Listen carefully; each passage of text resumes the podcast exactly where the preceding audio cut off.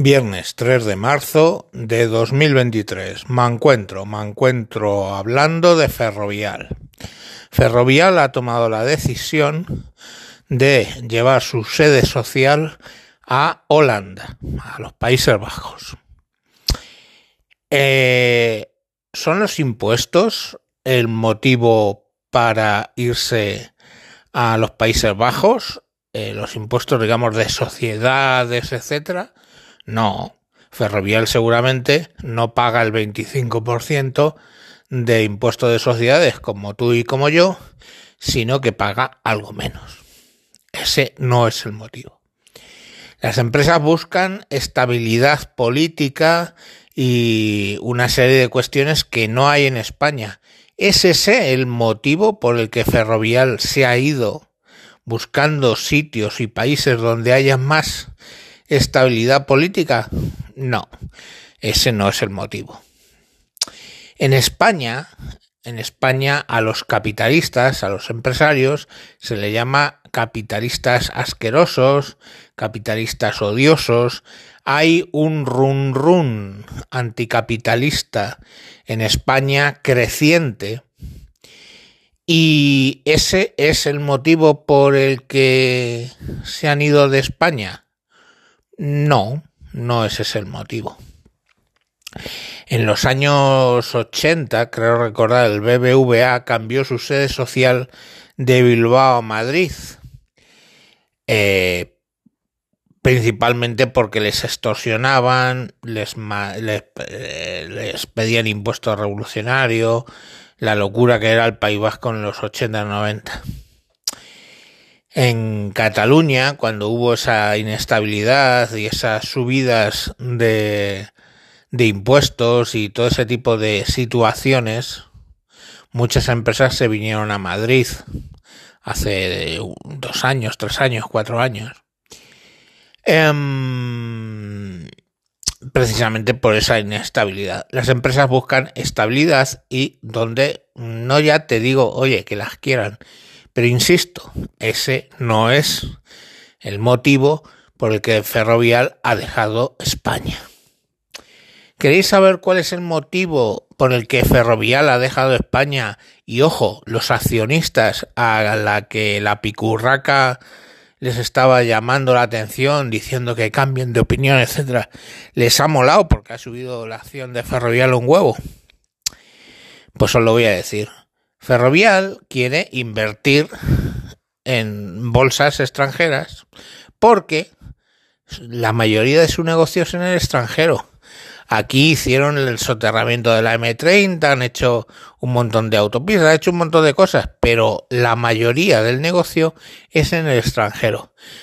¿Y ese es el motivo para irse? No. No, directamente no es el motivo para irse. El motivo para irse es que hace dos años, dos años, se obligó a las multinacionales por un impuesto nuevo por el cual tienen que pagar un 5% de los beneficios que consigan, de la facturación sobre beneficios que consigan en el extranjero. O sea, sé, si tú haces dinero en el extranjero y pretendes traértelo a España, para enriquecer España, tienes que pagar un 5%. O sea, yo tengo una multinacional, ¿vale? Vendo 100 en, en Estados Unidos y cuando quiero traerme esos 100 para acá e ingresarlo en una cuenta española, tengo que dejarle el 5%. En una empresa que el 90% de su facturación es fuera de España, pues el 5% de ese 90% lo tienen que pagar por impuestos. Y ese es el motivo por el que Ferrovial ha hecho la grandísima, perdón, la grandísima hijoputez de irse a, una, a un país europeo. Europeo. ¿Qué quiere decir eso? Que son parte de Europa, de la Unión Europea. Países Bajos está en la Unión Europea. ¿Por qué se ha ido a Países Bajos? Oye, no lo sé ni me importa, se ha ido por lo que os he dicho, porque ese 5% ahí no lo tienen que pagar. Pero la cuestión principal es que la Unión Europea se montó para la libre circulación de trabajadores y capitales. Entonces, si el capital, aquí una empresa se va a cotizar en eh, Países Bajos, pues hijo mío, se ha ido a Países Bajos, está en la Unión Europea.